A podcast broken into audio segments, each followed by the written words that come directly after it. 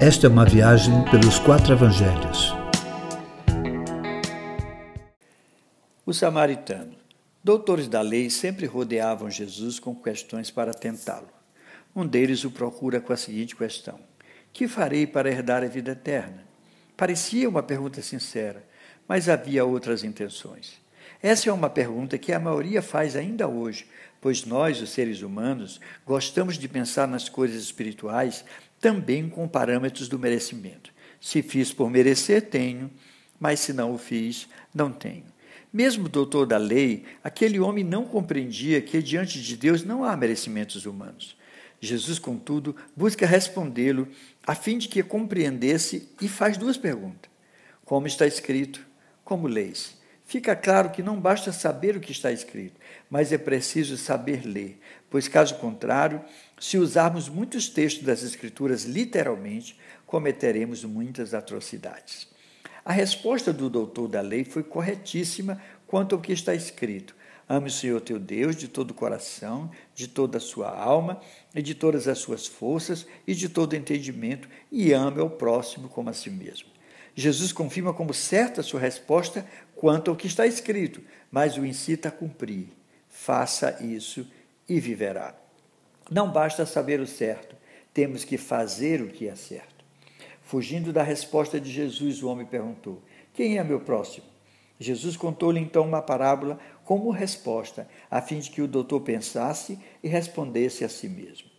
Um homem foi assaltado e jogado no chão como morto. Passou um sacerdote, viu tal homem, mas não se importou e continuou sua caminhada.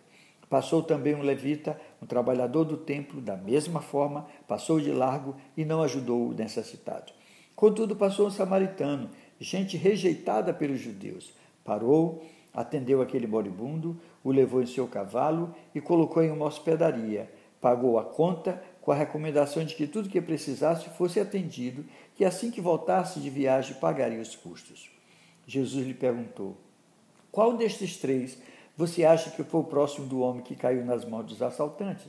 A resposta foi clara e imediata: aquele que teve misericórdia dele. Pois é, disse Jesus, vá e faça o mesmo. Creio que o que Jesus quis dizer é: quem tem vida eterna age com misericórdia e não age para tê-la.